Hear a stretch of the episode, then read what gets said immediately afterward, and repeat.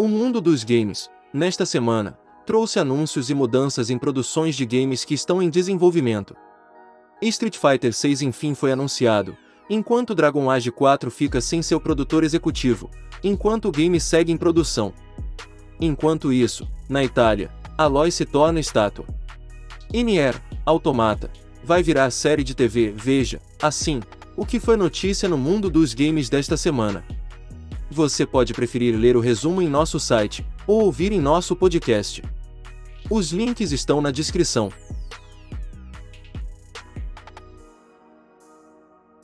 Street Fighter 6 é real. Os rumores que diziam que Street Fighter 6 seria anunciado em breve enfim se concretizaram. Após a contagem regressiva que surgiu no site oficial da Capcom essa semana chegar ao fim, o mundo foi apresentado a um pequeno teaser cinematográfico do game.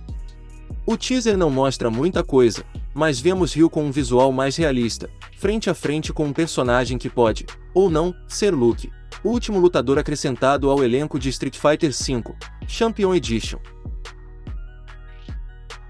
Estátua de Aloy na Itália.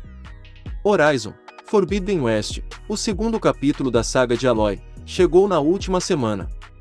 E para celebrar a chegada do game, várias ações pelo mundo usaram imagens de personagens e situação do game. Na Itália, em Florença, o marketing local teve a ideia de transformar a protagonista do game em uma estátua feita em gesso, assim como diversas obras da Era do Renascimento, que estão na atual Itália. A estátua, que conta com Aloy e seu arco, também presta homenagem a todas as mulheres que marcaram seu nome na história. Nier Automata vira série. Nier Automata, o elogiado jogo de 2017 que mistura diversos gêneros em uma aventura futurista cheia de estilo, é mais um jogo que está tomando o caminho das telinhas. Ao contrário de diversos outros jogos, porém, desta vez a Netflix, aparentemente, não está envolvida na adaptação. Quem está cuidando do anime é a Aniplex, produtora que tem décadas de experiência no ramo. Até agora, só o que temos é um breve teaser, com promessa de novidades nos próximos meses. Games lacrados dos anos 90 foram encontrados. O canal Game Room do YouTube, que é formado por uma dupla que trabalha com compra e venda de games antigos, recentemente adquiriu o conteúdo de um depósito em Nebraska, Estados Unidos, eles compraram centenas de games que pertenceram a uma loja de games que fechou no ano de 1994, a grande maioria deles lacrados de fábrica e em condições perfeitas. Entre os achados, estão cópias lacradas de verdadeiras raridades, como Sunset Raiders, Final Fantasy III, Sonic the Hedgehog e até mesmo Chrono Trigger. Há ainda muitos outros games para Super Nintendo, Sega CD, Mega Drive, Sega Saturn e até mesmo para o 3Do. Dragon Age 4 perde produtor executivo.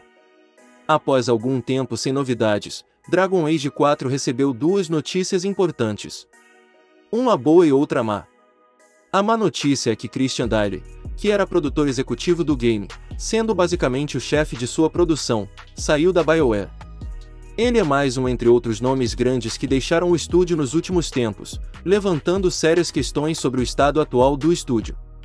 Já a boa notícia, Segundo a própria BioWare, é que mesmo com a saída de seu produtor executivo, a produção de Dragon Age 4 segue firme e forte. Em uma postagem no blog oficial do estúdio, que comunicava a saída de Dale, o estúdio comentou que está no meio da produção do game. Curtiu as novidades? Qual foi a notícia envolvendo os games que mais te chamou a atenção nesta semana? Diga o que acha de tudo o que viu nos comentários. E siga conectado conosco para saber mais sobre o mundo dos videogames.